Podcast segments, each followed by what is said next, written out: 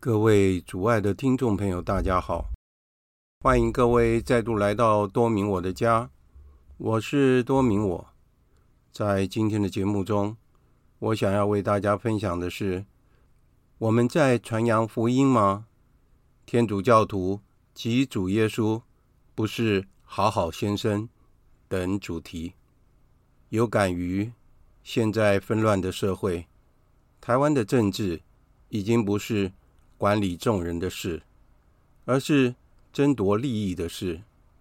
这个社会充满着谎言，为了自己的利益，可以牺牲公众的利益。这就是所谓的民主政治吗？我不谈政治，但是我愿意谈公益。这是很简单的常识。不是为人民谋福利的政府，就不是好的政府。政府官员应该是人民的公仆，这已经是陈腔滥调了，而且是无法实现的梦。让我们来看一下，在过去的苏联所发生的一件事。当时戈巴契夫还是总书记的时候，有一天因为私事要外出，戈巴契夫他嫌自己的司机。开车开得太慢了，所以他不断地催促他开快一点。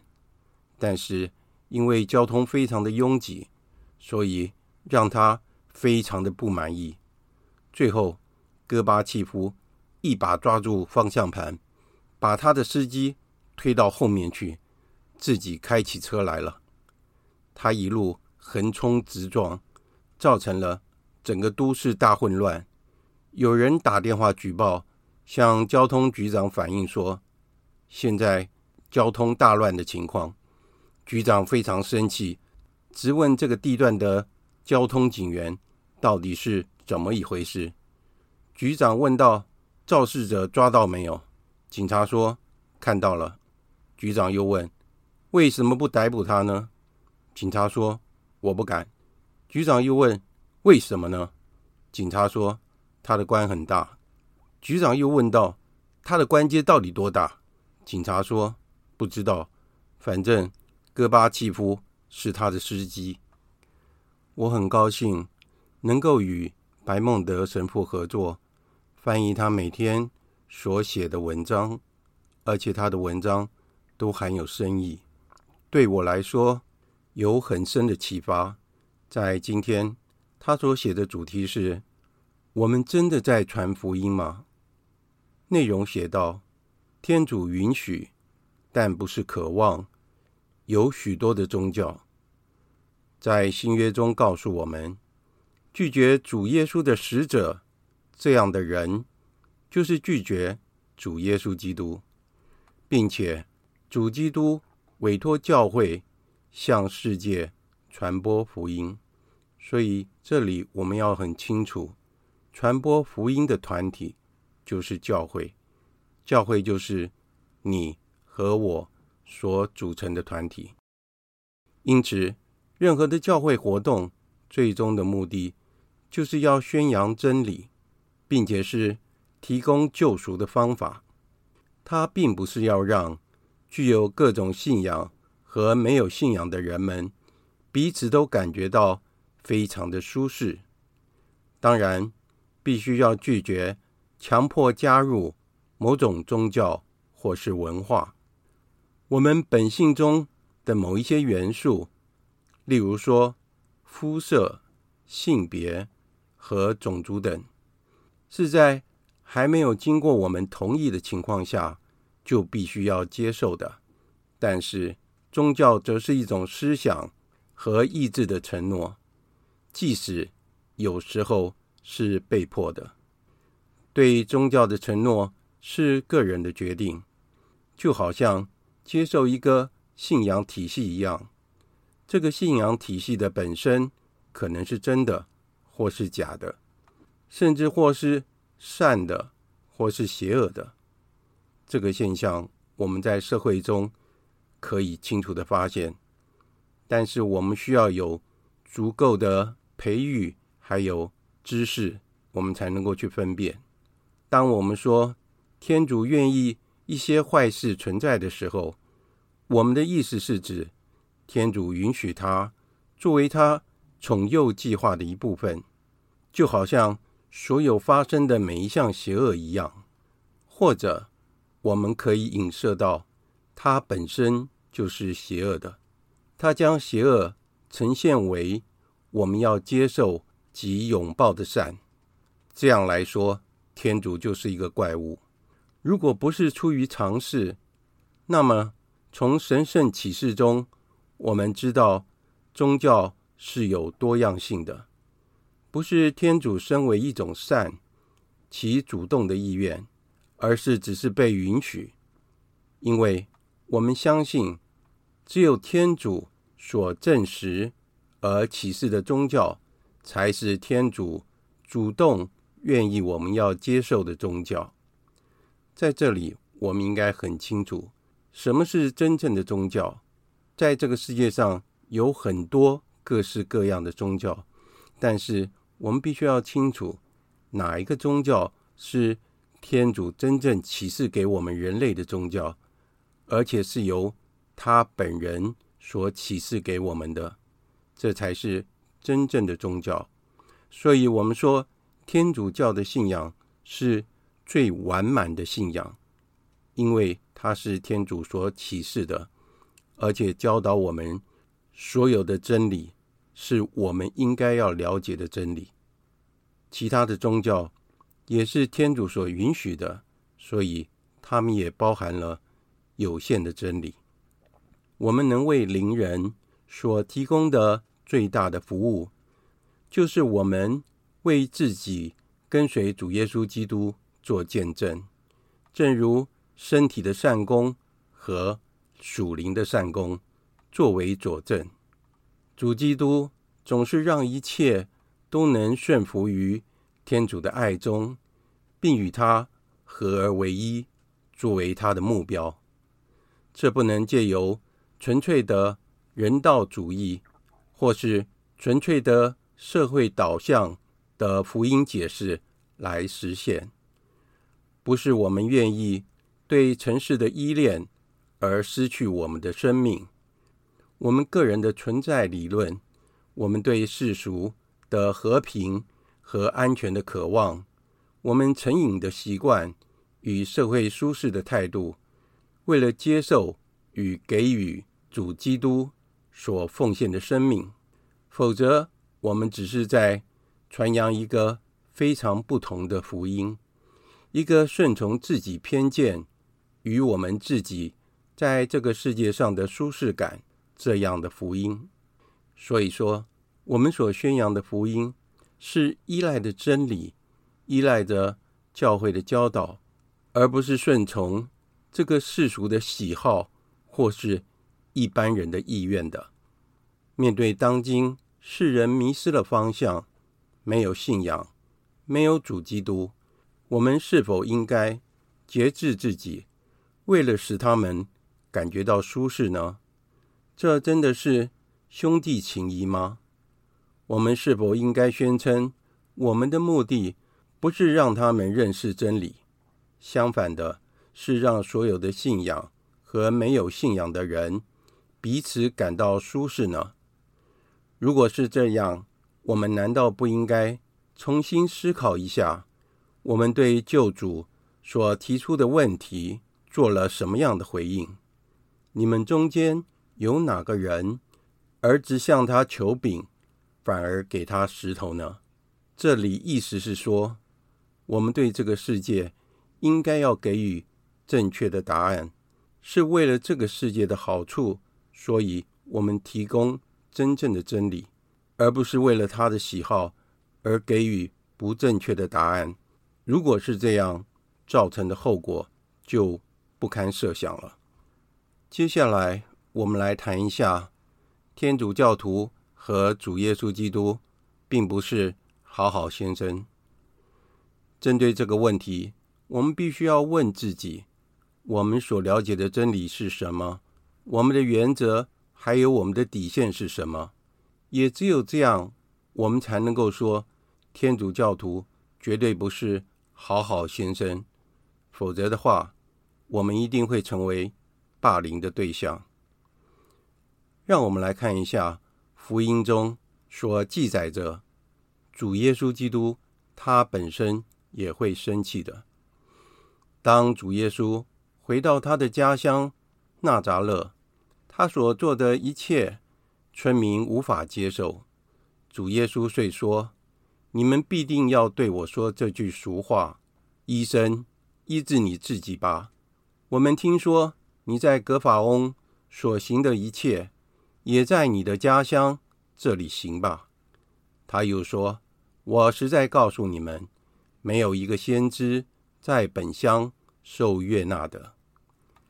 有一次，有一些法利赛人来到他的跟前，想要试探他，说：“许不许人为了任何缘故休自己的妻子？”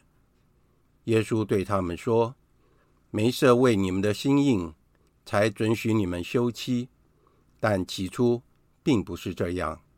如今我对你们说，无论谁休妻，除非是因为病居而另娶一个，他就犯了奸淫；凡娶被休的，也犯了奸淫。所以，主耶稣对婚姻的看法是非常清楚的，这也是我们天主教对婚姻生活的看法。又有一次，在安息日，主耶稣又进了会堂，在那里有一个人，他的一只手。干枯了。他们法利赛人窥视耶稣是否在安息日治好那个人，好去控告他。耶稣对那有一只手哭了的人说：“起来，站在中间。”遂对他们说：“安息日许行善呢，或是作恶呢？许救命呢，或害命呢？”他们一声不响。耶稣遂。含怒环视他们，见他们的心硬而悲伤，就对那个人说：“伸出手来。”他一伸手，他的手就复原了。法利赛人一出去，立刻便与黑落德党人做陷害耶稣的商讨，想要除去他。所以耶稣行了善事，但是嫉妒他的人。还是要把它给除掉，这就是人对天主所做出来的行为。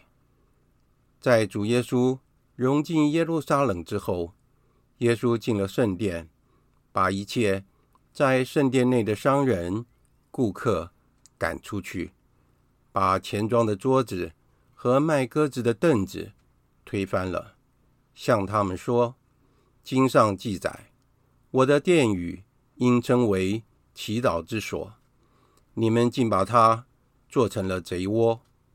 主耶稣对于经师和法利赛人的指责更为严厉，他是这样说的：“祸哉，你们金师和法利赛假善人，因为你们给人封闭了天国，你们不能进去，也不让愿意进去的人进去。祸哉！”你们金师和法利赛假善人，因为你们吞没了寡妇的财产，而以长久的祈祷作为掩饰，为此你们必要遭受更重的处罚。祸哉！你们金师和法利赛假善人，因为你们走遍了海洋和陆地，为使一个人成为皈依者，几时他成了，你们反而使他。成为一个比你们更加坏的地狱之子。祸哉！你们瞎眼的向导，你们说，谁若指着圣所起誓，不算什么；但是谁若指着圣所的金子起誓，就该还愿。又昏又瞎的人呐，究竟什么更贵重呢？是金子，还是那使金子成圣的圣所？还有。谁若指着全燔祭坛起誓，不算什么；但是谁若指着那上面的供物起誓，就该还愿。瞎眼的人呐，究竟什么更重要呢？是供物，还是那时供物成圣的全燔祭坛呢？祸哉！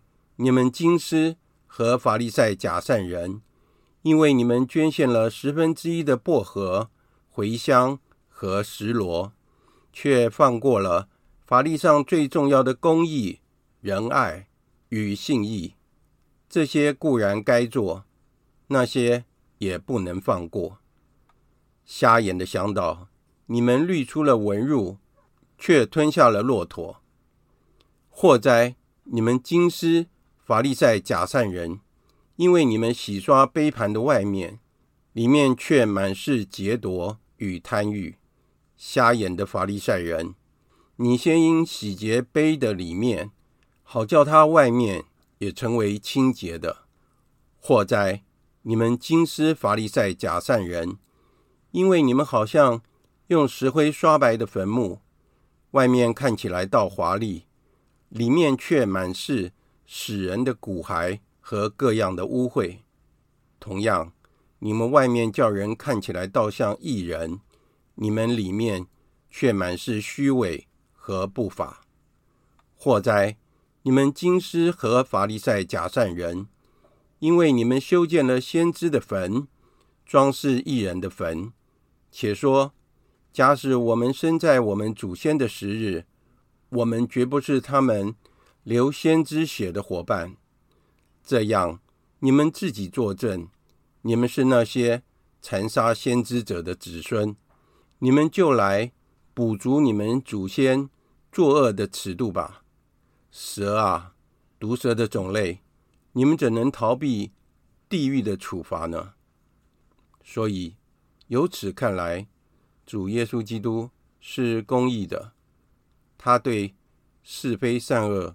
看得非常清楚，而且他指证出当时社会的高层所做出的恶事，在历史上每一个时代，还有我们当今的社会也是一样的。那些作恶的将会有相应的惩罚。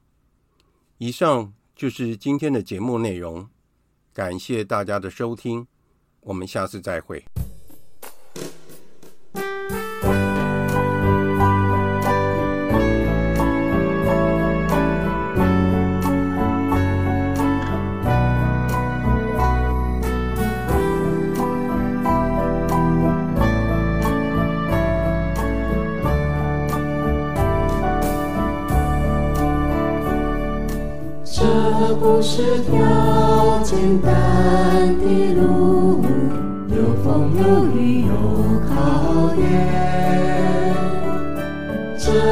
上充满荆棘诱惑，走起来真是困难。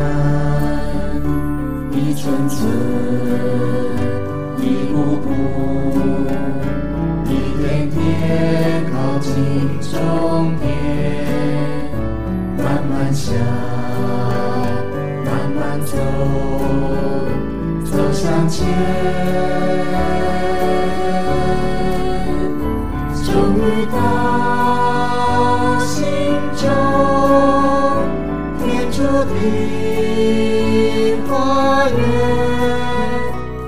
中必感谢主恩典。